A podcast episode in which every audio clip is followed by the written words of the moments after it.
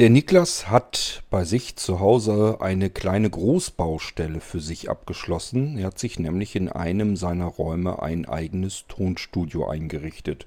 Über das möchte er euch ein wenig erzählen und das tut er in dieser Episode. Ich wünsche euch also viel Spaß mit Niklas in seinem Tonstudio. Wir hören uns bald wieder im Irgendwasser. Macht's gut, euer König Kurt.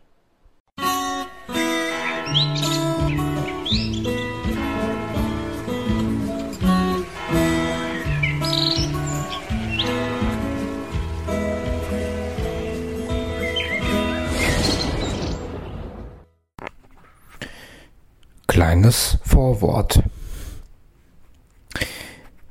Hallo zusammen in den Irgendwasser. Hier ist der Niklas.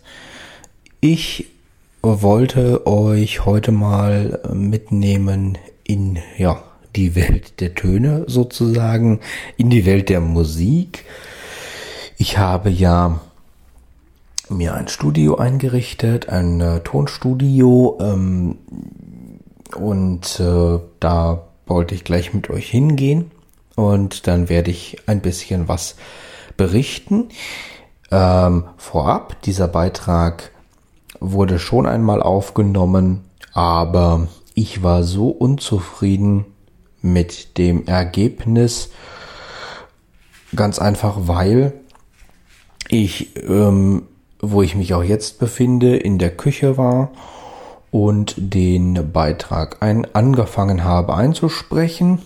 Wir hatten in der Küche hier eine sehr hohe, hochwertige, professionelle Klangqualität, wie jetzt auch, eine sehr klare Aufnahme.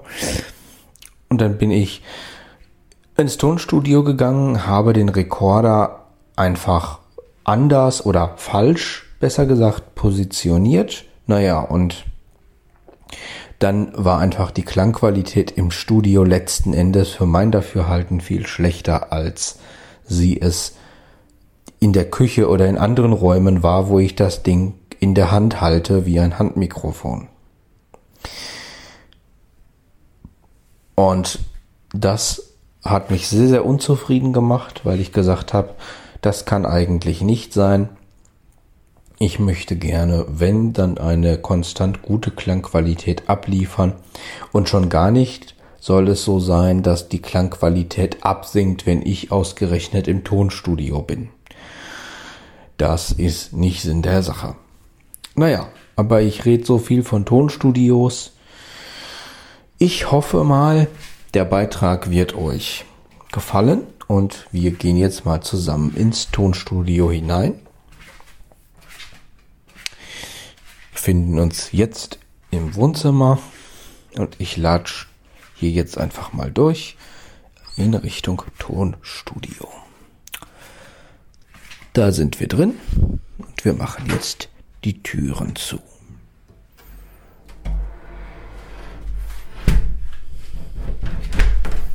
So, ups, die erste Tür ist zu. Und noch eine Zwischentür zumachen. Und dann setze ich mich mal an meinen Studiotisch und dann geht's los.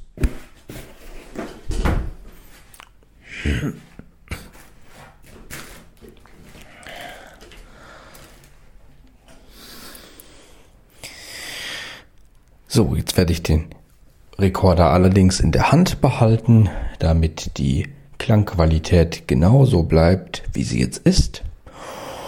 Und dann wird das schon besser. Denn ich dachte mir, erstens möchte ich mich mit meiner Aufnahme, äh, ich möchte hinter meiner Aufnahme stehen können. Ich möchte mich damit noch selber im Spiegel angucken können.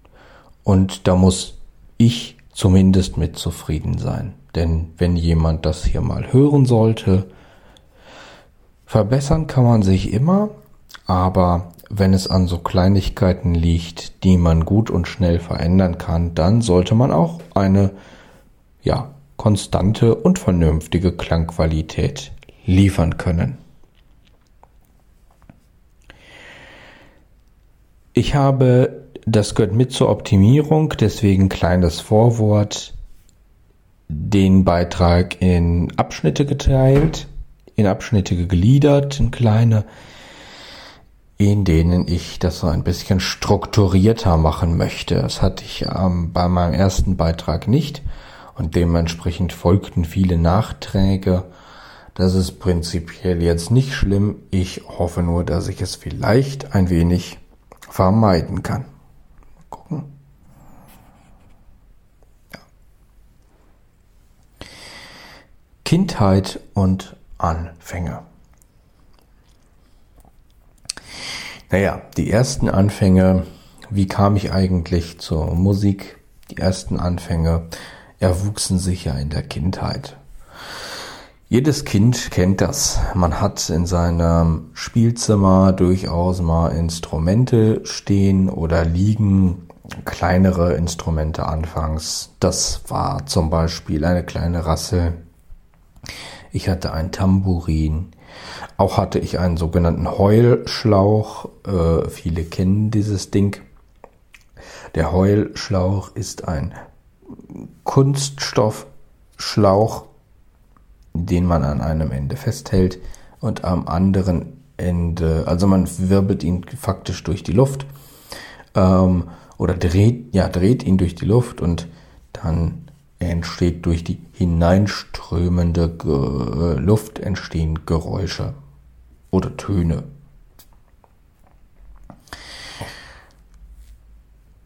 Dann hatte ich eine kleine Trommel, die an so einem Stab äh, befestigt war und an diesem Stab hingen auch ähm, Bänder und an diesen Bändern unten dran waren ähm, waren äh, Perlen, so so kleine Kügelchen. Und wenn man die Trommel dann natürlich geschüttelt hat oder hin und her geschlackert hat, dann hat das natürlich dagegen geklopft. Die Kugeln gegen diese Trommel. Kastagnetten hatte ich auch. Eine Kindermundharmonika hatte ich auch. Oder sogar zwei, ich bin mir da gar nicht ganz sicher. Kann aber auch sein, dass eine meiner Schwester gehört hat. Ja, auf jeden Fall so kleine Instrumente. Auch da hatte ich schon ein kleines Keyboard. Das habe ich mal zum Geburtstag geschenkt bekommen. An das Ding kann ich mich sogar noch ziemlich gut erinnern. Dieses Keyboard hatte einen äh, eine Luke, äh, eine ach nein, eine Luke, Quatsch, ein ein ähm, eine Kuhle, ein Fach. In diesem Fach waren war eine Tüte, eine Plastiktüte und in dieser Tüte waren Karten. Und dann hatte es natürlich einen Steckplatz, einen Kartenschlitz, wo man dann die Karten reinsteckte. Ja, und wenn man die Karten richtig rum hereingesteckt hat, hat's gebimmelt und alles war supi. Und dann konnte man losspielen, waren immer Songs auf den Karten und so, war also so ein typisches Kinderkeyboard zum Lernen. Naja, und wenn man sie falsch hereingeschoben hat, dann hat's äh gemacht und dann musste man die Karte rausziehen, weil man sie schief drin hatte und nochmal reinschieben. Kann ich mich noch recht gut dran erinnern, auch an die Tasten. Es waren verschieden geformte Tasten. Eine runde Taste für Start und Stopp, glaube ich, und für Enter. Und es hatte einen runden Lautsprecher und einen mechanischen Schiebeschalter zum Ein- und Ausschalten. Und es hatte auch noch eine kleine Kuhle mit dem obligatorischen Kindermikrofon, wo man dann seinen Gesang durch den äußerst minderwertigen qualitativen Ho äh, Lautsprecher schrebbelig wiedergeben lassen konnte. Die Kinder hat's gefreut, den Eltern ist es auf den Sack gegangen. Die Welt war in Ordnung.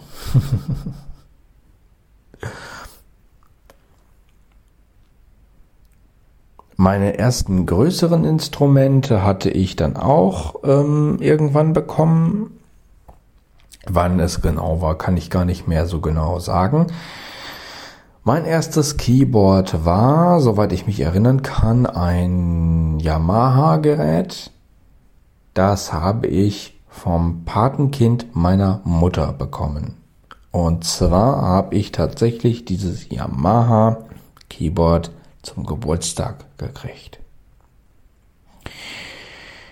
Meine ich zumindest. Bin ich mir sehr sicher. Ich kann mich aber nicht erinnern, ich glaube, auch da habe ich noch experimentiert. Wenig später dann folgte das zweite große Keyboard, was ich auch von einer Bekannten bekam. Und dieses Keyboard war etwas besser, war von der Firma Hona und ist heute noch im Einsatz. Ja, es gibt es noch, allerdings nicht mehr bei mir, sondern es ist im Besitz der Tochter meines Patenonkels.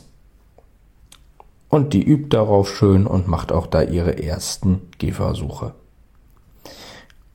Das war auch das erste Keyboard, mit dem ich Keyboardunterricht hatte. Meinen ersten Keyboard-Lehrer, der zu mir nach Hause kam, den hatte ich, ich glaube, ungefähr ein Jahr. Wir haben das dann abgebrochen zwischendurch, weil, naja, es gab meinerseits wichtigere Dinge, die ich dann tun wollte und die mir Spaß gemacht hatten. Und naja, da gehörte Keyboard üben naturgemäß nicht dazu, weil ich tatsächlich auch noch zu den Kindern gehöre, die draußen gespielt haben. Jawohl. Und wir hatten sogar noch einen Garten, beziehungsweise den haben wir heute auch noch. Und da waren natürlich viele schöne Spielgeräte drin. Das war doch viel wichtiger als dieses blöde Keyboard üben. Naja, und dann wurde das natürlich auch mit dem Üben nichts und mit dem Unterricht und bevor man dann das Geld verheizt, haben wir's gelassen. Ach ja, Kastagnetten hatte ich auch noch ein paar aus Plastik. Hm, ich bekam zu dieser Zeit auch einen ersten Drumcomputer geschenkt, wenn man das so nennen darf. Ich denke aber schon. Ähm, ja, da waren zwei Holzstöcke bei, Stöcke, ähm, mit denen man auf die Trommeln schlagen konnte, auf die Pads. Und dann haben sie halt verschiedene Drum Sounds gemacht. Das Ding hatte auch äh, ein paar Patterns drinne, ein paar Songs drinne und so weiter. Endete aber ähnlich wie mit dem Keyboard. Ich habe nicht genug dran gespielt. Irgendwann kam dieser Drumcomputer weg.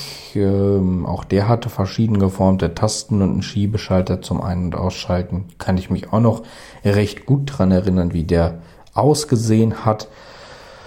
Aber ähm, ja, irgendwann war er weg. Ich weiß gar nicht mehr genau, wo er hingekommen ist. Keine Ahnung. Auf jeden Fall war er irgendwann nicht mehr da und ich, äh, ja, hab aus heutiger Sicht äh, gesagt, ach Mensch, ey, warum ist er denn nicht mehr da? Naja.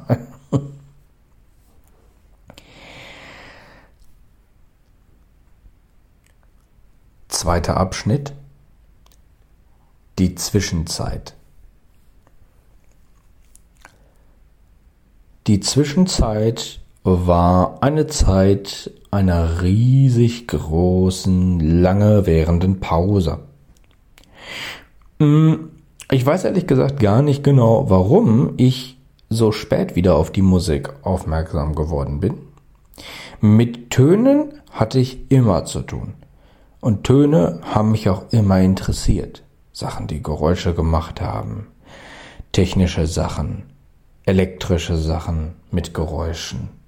Es ging nicht ohne. Ich brauchte sowas immer. Das war immer schon Bestandteil meines Lebens.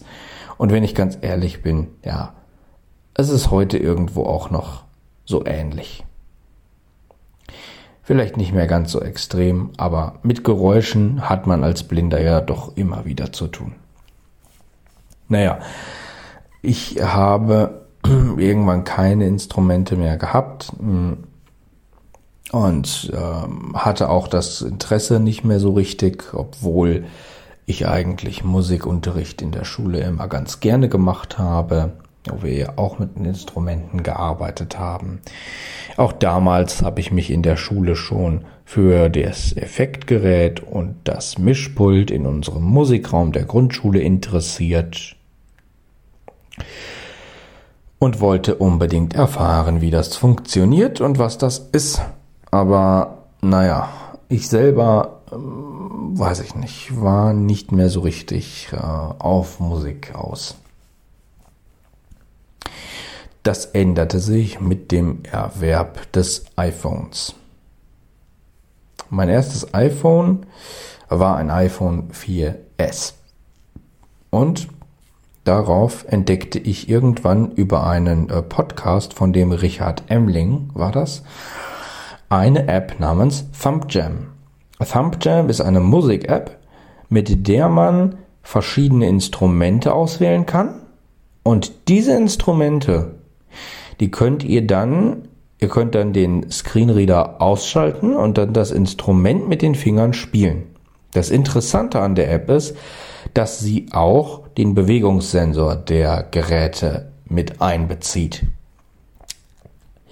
Das bedeutet, man konnte die Geräte kippen oder ähnliches und letztlich damit dann etwas auslösen, wie Tonhöhenveränderungen oder ihr habt das Ding geschüttelt, dann entstand eine Art Tremolo, also ein, ein so ein zitternder Effekt, äh, nicht ein Tremolo, ein, ein Vibrato, Entschuldigung, ein Vibrato ist es. Und ähm, ja, mich faszinierte das. Ich merkte das sofort wieder. Die Klangqualität der Instrumente war super, weil es eben auch äh, richtig gesampelte Instrumente waren. Aufgenommene Instrumente. Und nichts Künstliches. Dann folgte irgendwann ein Umstieg auf ein Android-System und ich trauerte immer wieder mal dieser App nach. Und das merkte ich natürlich auch.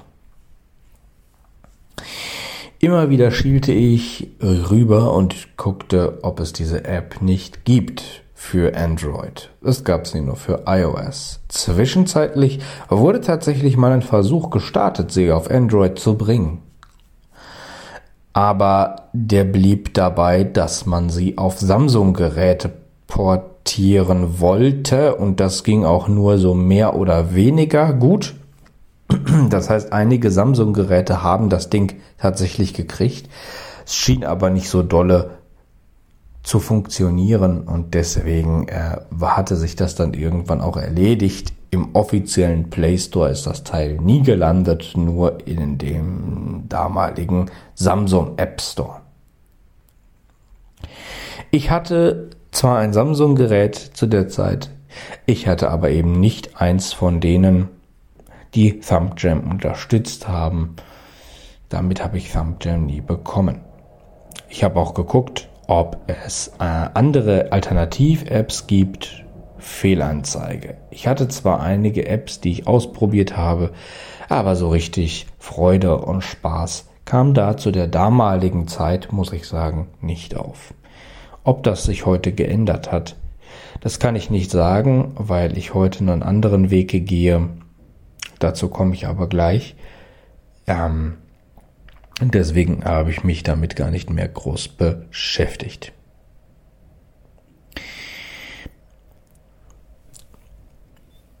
Die Jetztzeit.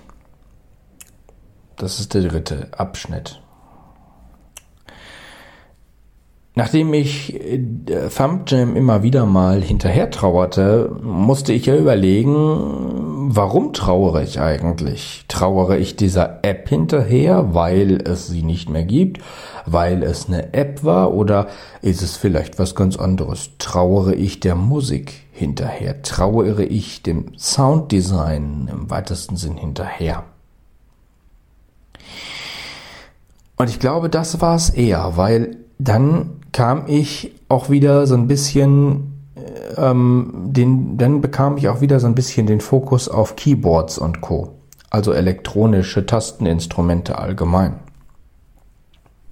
Interessierte mich wieder mehr dafür, hatte auch so manchen Entertainer mir angeschaut Ähm, und habe einfach gemerkt, wenn wir solchen Dingen irgendwie oder solchen Leuten irgendwie begegnet sind, naja, dass mein, meine Aufmerksamkeit für das Instrument an sich, was er nutzt, höher war.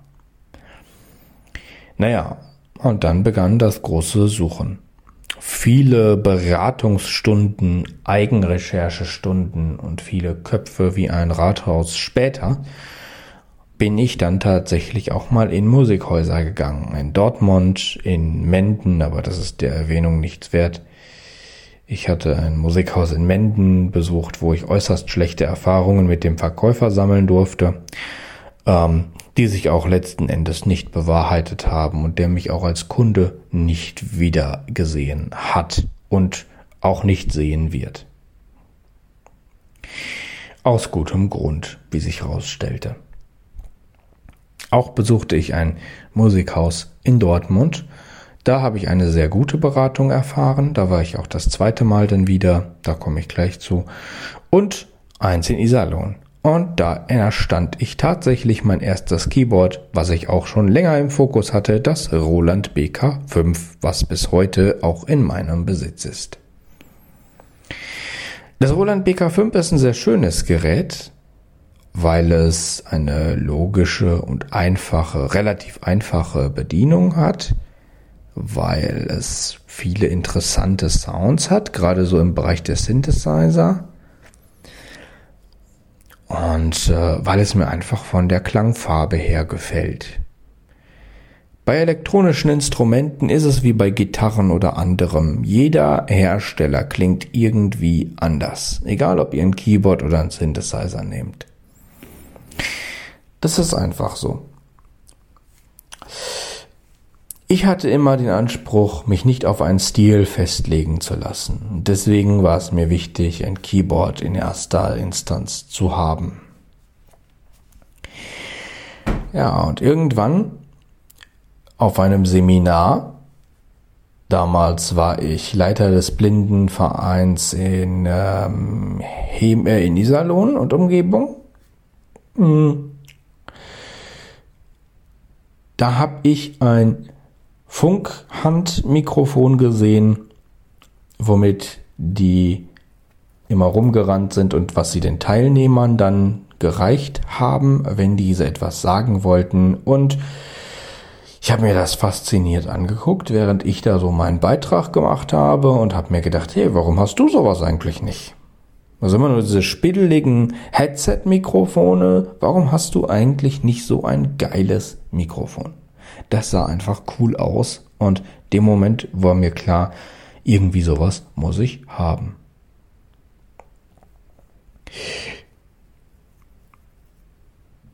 Nächster Abschnitt, das Studio. Hm. Dass ich da hinkomme, das hätte ich zu Anfang nie gedacht. Und ob es glaubt oder nicht, Leute, ich stehe heute teilweise noch in diesem Raum, gucke mir die Sachen an und kann es eigentlich gar nicht fassen, weil ich nicht verstehe, wie das sein kann, dass ausgerechnet mich das getroffen hat. Ähm, der ganze Kram ging weiter. Ich wollte natürlich das Mikro haben. Mir fiel dann ein, okay, ich brauche ja dann noch ein Audio-Interface. Damals war ich noch in der Findungsphase und wusste jetzt nicht, mit was ich weitermachen sollte. Ob ich jetzt Software- oder Hardware-Musiker werden will oder inwiefern ich Software einsetzen will und wo und wie auch immer. Naja, und dann habe ich gesagt, komm, dann mach doch einfach in die Richtung irgendwas, dass du alles machen kannst. Ich kaufte mir so mit Mikrofonierung ohne Ende.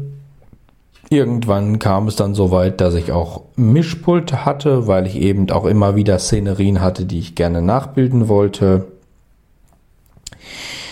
Ich hatte diverse Effektgeräte, ähm, die ich natürlich auch noch immer noch habe. Ähm, hinzu kam dann irgendwann das Interesse an Synthesizern, also habe ich mir Synthesizer zugelegt, die nicht sonderlich teuer waren, sondern so erschwinglich, dass man sie sich mal leisten konnte.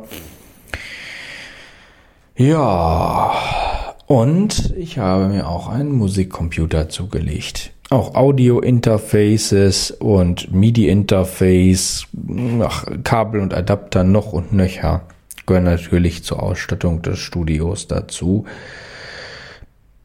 Kopfhörer, Lautsprecher und so weiter auch. Ständer und Stative wollte ich natürlich dann auch haben. Naja, und so nahm das dann seinen Lauf.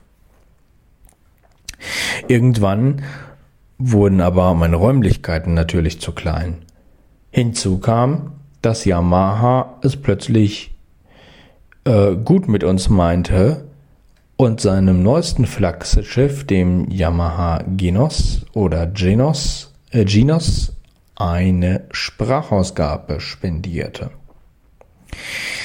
Zwar, wie ich zugeben muss, eine sehr rudimentäre, man hätte sich da durchaus mehr Mühe geben dürfen und sollen, aber es war eine Sprachausgabe, immerhin. Also wollte ich das natürlich auch haben, stand fest. Das war dann mein zweiter Ausflug in das Musikhaus nach Dortmund. Vielen Dank an dieser Stelle an Herrn Milang von Just Music für die tolle Beratung in beiden Fällen. Der wusste nämlich nicht, dass ich ihn vom ersten Mal schon kannte. Ich aber schon, weil ich habe ihn an der Stimme erkannt. Ja, bei der Einrichtung des Studios hat mir Kort sehr viel geholfen in der Beschaffung der verschiedenen Teile. Ich glaube, so eine Riesenanlage hat er auch nur einmal aufgebaut. Äh, dann hat mir, äh, haben mir meine Eltern natürlich geholfen in der Beschaffung der Möbel, ähm, beim Aufstellen eines Ständers äh, für Keyboards. Ähm, äh, der Patenonkel meiner Schwester hat mir geholfen beim späteren Aufbau meines Studiotisches, den ich noch gekriegt habe, denn das Studio entwickelte sich ja auch weiter. Mittlerweile habe ich einen eigenen Studiotisch, weil ich äh, den einfach haben wollte, weil der ein bisschen was mehr bietet als ein normaler Schreibtisch es tut.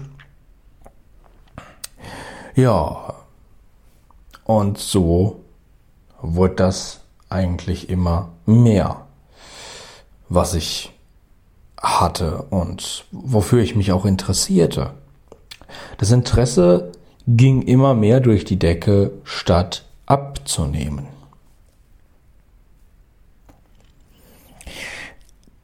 Warum sage ich eigentlich immer Tonstudio? Ich persönlich lege wirklich Wert darauf, Tonstudio zu sagen, statt Musikstudio. Der Hintergrund ist einfach.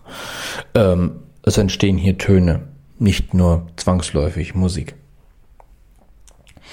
Was hier entsteht, ist Sounddesign im weitesten Sinne. Dafür sind auch viele Synthesizer gut geeignet. Ich spiele gerne mit Effekten rum, ich mache aber natürlich auch Musik. Aber wie ich schon mal gesagt habe, ich lasse mich nicht auf einen Stil festlegen. Meiner Meinung nach ist Musik frei und Musik ist Kunst. Und diese Freiheit sollte man nicht zu sehr vertheoretisieren. Wer das tut, tut der Musik Unrecht. Oder der Welt der Töne, besser gesagt. Denn Musik ist ja immer Geräusch. Und dementsprechend, naja, es gibt auch Noise Music und die besteht quasi nur aus Geräuschen. Demnach will ich mich gar nicht so sehr auf Musikstudio festlegen. Denn wie ihr seht, diese Aufnahme hier findet zu einem großen Teil im Studio statt und das ist eine Sprachaufnahme. Ein Thema war natürlich auch die, ich will es gar nicht Schalldämmung nennen. Ein Thema war die Schalloptimierung. Warum nicht Schalldämmung? Ganz einfach. Schalldämmung und Schalloptimierung sind zwei Paar Schuhe, und zwar ganz unterschiedliche. Ich brauchte Schalloptimierung, weil ich hier nicht mit Akustikschaumstoff arbeiten kann, um die Wände abzudämmen. Demnach ist es wichtig, dass ich für die Schalldämmung andere Dinge und andere Möglichkeiten mir suche. Also kaufte ich mir einen dichten Teppich zum Auslegen in der Mitte des Raumes und der schluckt schon mal eine ganze Menge an Schall. Aber, und das fällt vielleicht auch auf, vielleicht aber dieses Mal ein bisschen weniger, weil ich das Gerät gerade in der Hand halte, statt es auf dem Tisch liegen zu haben. Ähm, es ist schon noch ein bisschen Raumhall vorhanden, was aber auch durchaus angenehm sein kann. Ich will die Schalloptimierung noch weiter treiben, das heißt, es werden hier noch Vorhänge hinkommen, zum Beispiel sehr dichte, dicht genähte Vorhänge, die auch nochmal einen großen Anteil daran haben, dass der Schall wegkommt. Und ich denke, dann kriegen wir das schon ganz gut in den Griff. Allerdings habe ich einen guten Artikel gelesen zum Thema Schalldämmung und Homestudio, in dem auch stand, dass eine komplette Schallisolierung gar nicht immer gut sein muss, auch nicht immer gewünscht ist. Die kann im Mixing sehr interessant sein, aber wenn man ein Studio hat, was für mehr Sachen, für unterschiedliche Sachen gemacht sein soll, dann ist eine Schall Optimierung empfehlenswerter, wo auch noch ein bisschen Eigenklang des Raumes drin ist. Denn ansonsten kann es beim Musikmachen, beim eigentlichen Instrumente spielen, sehr schnell auch mal sehr unangenehm werden. Und letzten Endes, und das war ein sehr schöner Satz aus dem, aus dem Artikel, gilt Folgendes. Ein Home Studio soll ein Platz sein, an dem du dich zu Hause fühlst, an dem du gerne bist, an dem du dich wohlfühlst. Das muss ein Ort sein, an dem du dich wohlfühlst, denn ein Home Studio soll schließlich beides sein. Ein Home und ein Studio.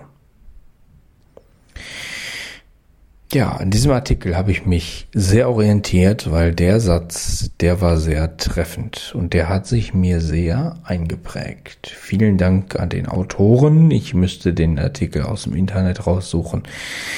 Der Name fällt mir gerade leider nicht ein. Also ihr seht schon, auch Arthur, mein Lehrer, hat mir sehr geholfen bei dem Aufbau des Home Studios. Mit ihm habe ich auch, äh, die, von ihm habe ich auch diverse Ständer bekommen. Ich habe auch eine Ablage mit ihm an die Wand gedübelt. Er wird mir jetzt noch helfen, an die unterschiedlichen Arbeitsplätze Kopfhörerleisten anzuschrauben und äh, ähnliche Sachen. Also auch da ist viel passiert. Danke, Arthur. Ihr seht schon, es haben viele Leute mitgewirkt. Ja, das ist im Moment mein Homestudio. Üppig ausgestattet. Ich habe mich auch viel mit Aufnahmegeräten beschäftigt und habe hier mehrere. Ich habe auch äh, die Möglichkeit, binaural aufzunehmen, habe also eine 3D-Aufnahmeausrüstung, entsprechende Mikrofone und so weiter. Ich glaube, für ein Home-Studio ist die Ausstattung schon sehr, sehr üppig. Wie viel Geld ich dafür ausgegeben habe, darüber denke ich ehrlich gesagt gar nicht mehr nach, denn es ist für mich ein Hobby, was aber sehr enthusiastisch betrieben wird, deswegen auch die Neuaufsprache dieser Aufnahme hier, weil ich einfach sage, naja, es kann ja sein, dass irgendwann mal jemand das hier hört und der vielleicht ein bisschen professionell arbeitet. Und dann soll der ja keinen schlechten Eindruck bekommen, denn eventuell könnte da ja mal was draus resultieren. Auch wenn ich jetzt keine Tontechnik-Ausbildung habe. Aber wenn man selber schon ein Tonstudio zu Hause hat, dann möchte man ja nun nicht unbedingt den schlechtesten Eindruck hinterlassen, wenn man ihn optimieren und verbessern kann.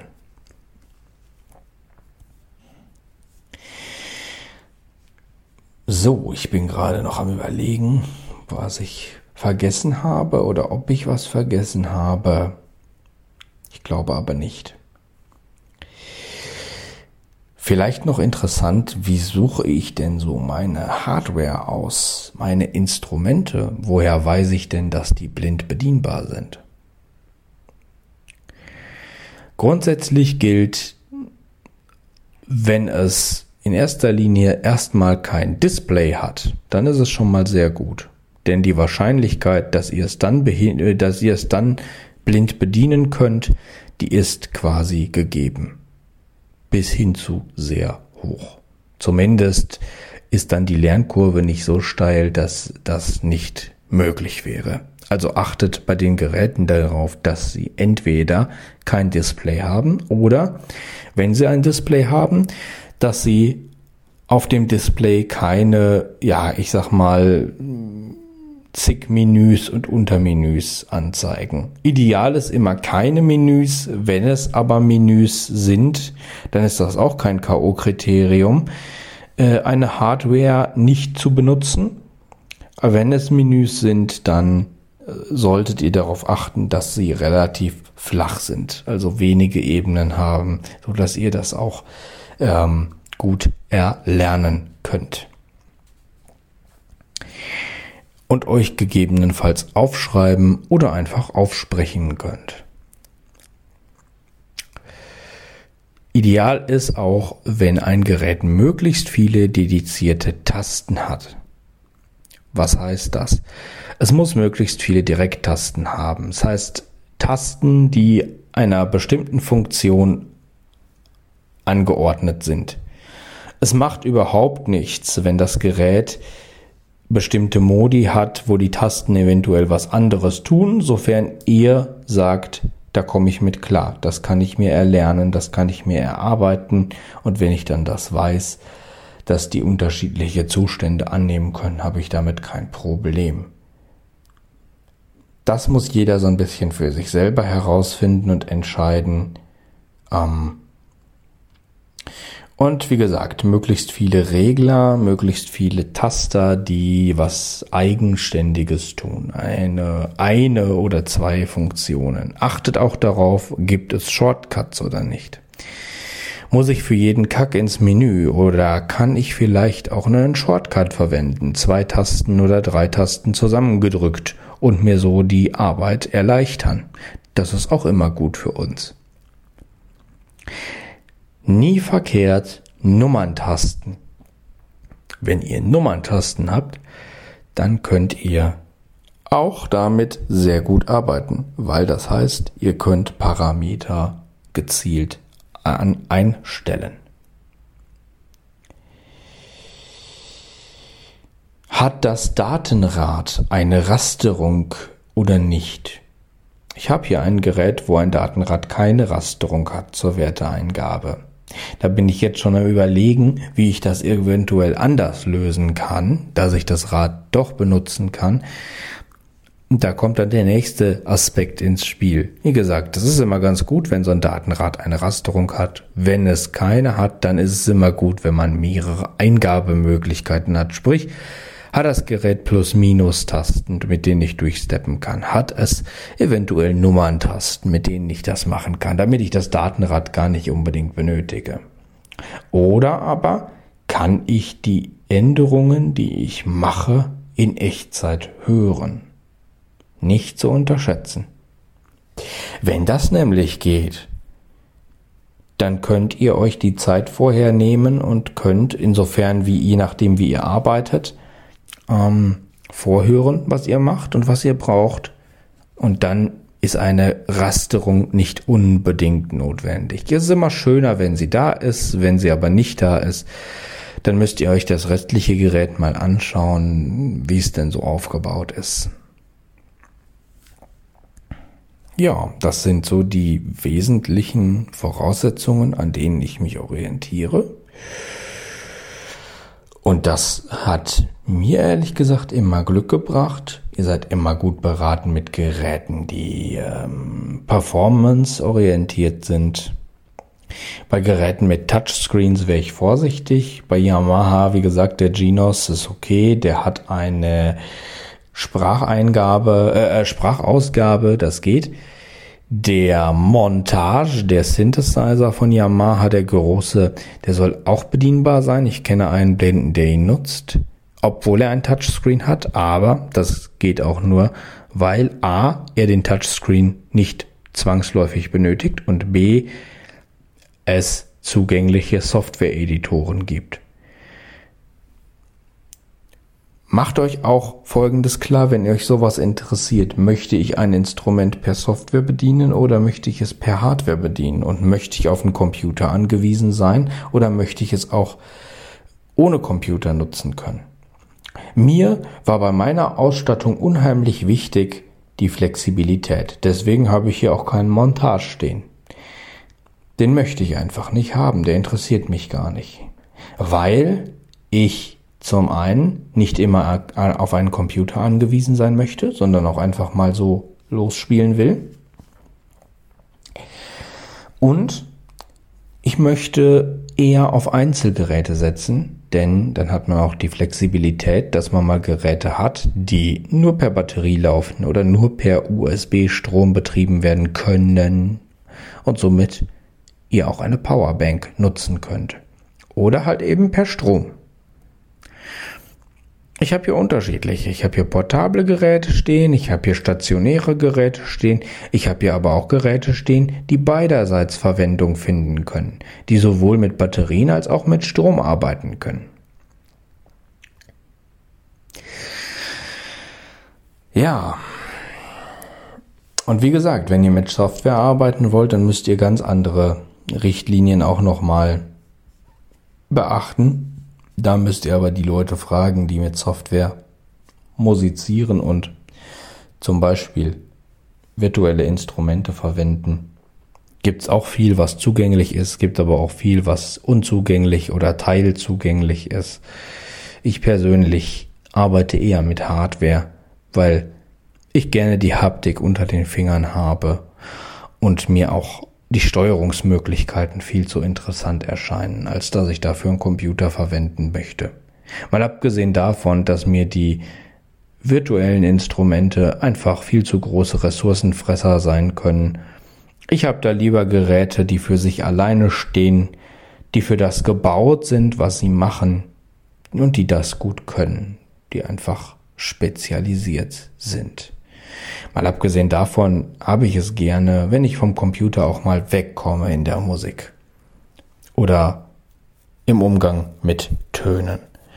Denn vor dem Ding sitze ich acht Stunden am Tag in meinem Job die ganze Zeit. Und ich habe genug Technik-Hobbys, die sich um den Computer drehen. Dann muss ich das jetzt hier im Studio nicht auch noch haben. Hier möchte ich auch gerne einfach mal jammen können, abtauchen und Spaß haben. Auch ohne Computer und ohne Internet und ohne diesen ganzen Kram. Wenn es euch interessiert, probiert's mal aus. Ihr müsst ja nicht gleich ein Studio haben. Reicht ja, wenn ihr das mit einem Instrument, was euch interessant erscheint, ähm, mal austestet und ihr werdet sehen, das ist unglaublich entspannend und erfrischend. Das ist mal was ganz anderes, mal eine andere Erfahrung. Und eine Sache, die ich auch noch anmerken möchte, bildet euch eure Meinung. Ich habe von vielen Musikern gute Ratschläge bekommen und die haben mir auch oft geholfen. Genauso oft habe ich aber auch Sachen gehört, die mir gar nicht geholfen haben. Ähm, beispielsweise, wenn jemand von den Korg Monotrons nichts hält. Die Monotrons sind extrem günstige Synthesizer. Ja, dann sagt er dir, lass die Finger da weg. Ich persönlich finde die aber gar nicht schlecht. Ich habe die mir dann trotz dessen gekauft. Und letzten Endes, ähm, ich habe die immer mal zwischendurch rausgeholt und einfach mal darauf rumgespielt und kann mir auch gut vorstellen, die auch mal in einer ähm, Produktion einzusetzen. Also es gibt kein schlechtes Instrument, finde ich. Es gibt Instrumente, die passen, es gibt Instrumente, die nicht passen. Es gibt Instrumente, die möchte man haben. Es gibt Instrumente, die möchte man nicht haben. Das gibt es. Alles andere gibt es nicht. Und wie gesagt, ihr müsst euch eine eigene Meinung bilden. Das finde ich immer ganz wichtig. Ich halte nichts davon, wenn man in irgendeine Ecke gedrückt wird, weil irgendjemand dies benutzt oder das benutzt und dann dich da so reindrückt und du keine Chance hast, eine eigene Meinung zu entwickeln. Da muss jeder selber ran, muss mal ein bisschen selber Recherche betreiben und schauen, was für ihn das Richtige ist. Das Studio muss auch gar nicht so üppig ausgestattet sein, wie es das bei mir ist. Ich rede immer von Mischpulten und Effektgeräten und Instrumenten. Manchen reicht auch eins. Ich persönlich wollte aber möglichst viel Flexibilität und ich wollte vor allen Dingen auch den Leuten, die mit Software arbeiten und zigtausende Instrumente in einer Software mitgeliefert bekommen, in nichts nachstehen. Ich wollte Hardware-Effekte haben, die ich schnell auf Abruf habe. Ich wollte Instrumente mit möglichst viel Klangvielfalt haben, wo ich möglichst viele unterschiedliche Geräusche rausholen kann. Ähm, ich wollte Presets haben, also was Fertiges. Ich wollte was haben zum Selbstbasteln. Naja, das ist natürlich nicht immer der teuer, der billigste Weg. Man erkauft sich das mit viel Geld. Kann natürlich auch nicht jeder, muss auch nicht jeder. Ist auch eigentlich egal. Ähm, ob ich jetzt mehr kann als jemand anders oder nicht, das ist mir gar nicht wichtig. Aber man muss, ähm, ja, man muss halt einfach schauen. Es gibt viel Auswahl am Markt. Für uns sieht's im Moment gut aus, weil analog wieder einen Hype hat. Das hat wieder einen äh, Comeback. Gerade bei äh, Synthesizern und dergleichen ähm, gibt es analoge, virtuell analoge und auf analog getrimmte Geräte. Ähm, und da ist durchaus eine Menge bedienbares Zeug drin, was man sich mal anschauen äh, kann und was auch bezahlbar ist. Das ist also eigentlich insgesamt für uns blinde Nutzer hardwaremäßig gar nicht mal so eine schlechte Zeit. Und noch mit einem Mythos will ich aufräumen, bevor ich euch jetzt verlasse. Ich höre immer wieder, wie lebst du denn in deiner analogen Welt, wenn ich von meinem Studio spreche? Das ist totaler Murks. Dieses Studio hier ist lange nicht nur analog. Ich habe hier auch voll digitale Synthesizer stehen. Der Microcork S ist ein digitaler Synthesizer, der ist virtuell analog. Ähm, die Teenage Engineering Synthesizer, die sind digital, die sind voll, das sind vollblut digitale Instrumente. Natürlich gibt's ja auch analoge Sachen. Es gibt auch vieles auf analog getrimmtes wo ein Teil von digital ist und so weiter. Also auch die Aufnahmegeräte sind voll digital, die ich hier benutze. Ich habe hier keine Bandmaschine stehen, Gottes Willen. Ich habe hier nur einen Raum. Ich habe gar nicht den Platz für eine Bandmaschine. Demnach kommt mal runter von diesem analog oder digital. Das ist Quatsch. Nur weil jemand Hardware benutzt, heißt das noch lange nicht, dass der digital oder dass der analog arbeitet und nur analog. Der kann genauso einen Mix haben. Also Hardware und analog oder digital, das ist was völlig unterschiedliches, das hat überhaupt nichts miteinander zu tun. Und Zugänglichkeit oder nicht und analog und digital hat auch nichts miteinander zu tun. Das sind einfach Sachen, die kommen aufs Gerät an und da könnt ihr Hybriden drunter haben, Teil analog, Teil digital, da kann analoges drunter sein und digitales drunter sein. Ich finde, mit sowas muss man mal aufräumen, weil das ist selbst unter Musikern verbreitet, äh, die es eigentlich besser wissen müssten, obwohl es kompletter Tinnef ist. Ja, Juti,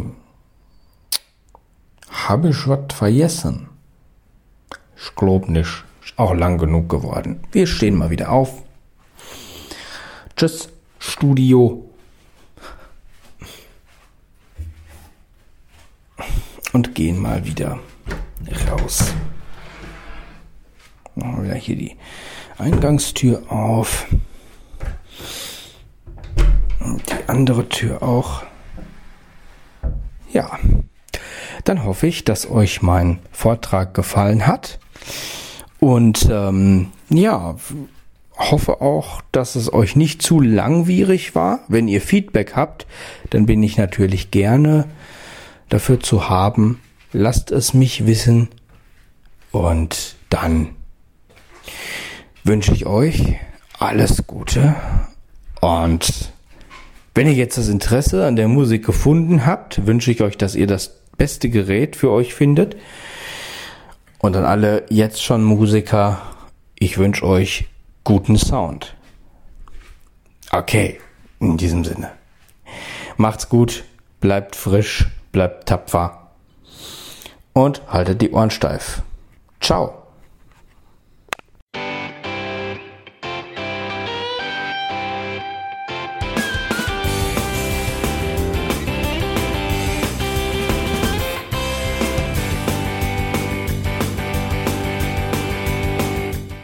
Das war Irgendwasser von Blinzeln. Wenn du uns kontaktieren möchtest, dann kannst du das gerne tun per E-Mail an podcast.blinzeln.org oder über unser Kontaktformular www.blinzeln.org. Blinzeln schreibt man in unserem Fall immer mit einem D in der Mitte. Wenn du möchtest, kannst du uns sehr gerne auch einen Audiobeitrag auf unseren Podcast Anrufbeantworter sprechen. Der hat in Deutschland die Telefonnummer 05165 439 461. Und wenn du uns aus dem Ausland anrufen möchtest, dann ersetze einfach die erste 0 gegen die 0049 für Deutschland. Wir bedanken uns für dein Interesse und freuen uns schon darauf, wenn du auch beim nächsten Mal wieder mit dabei bist.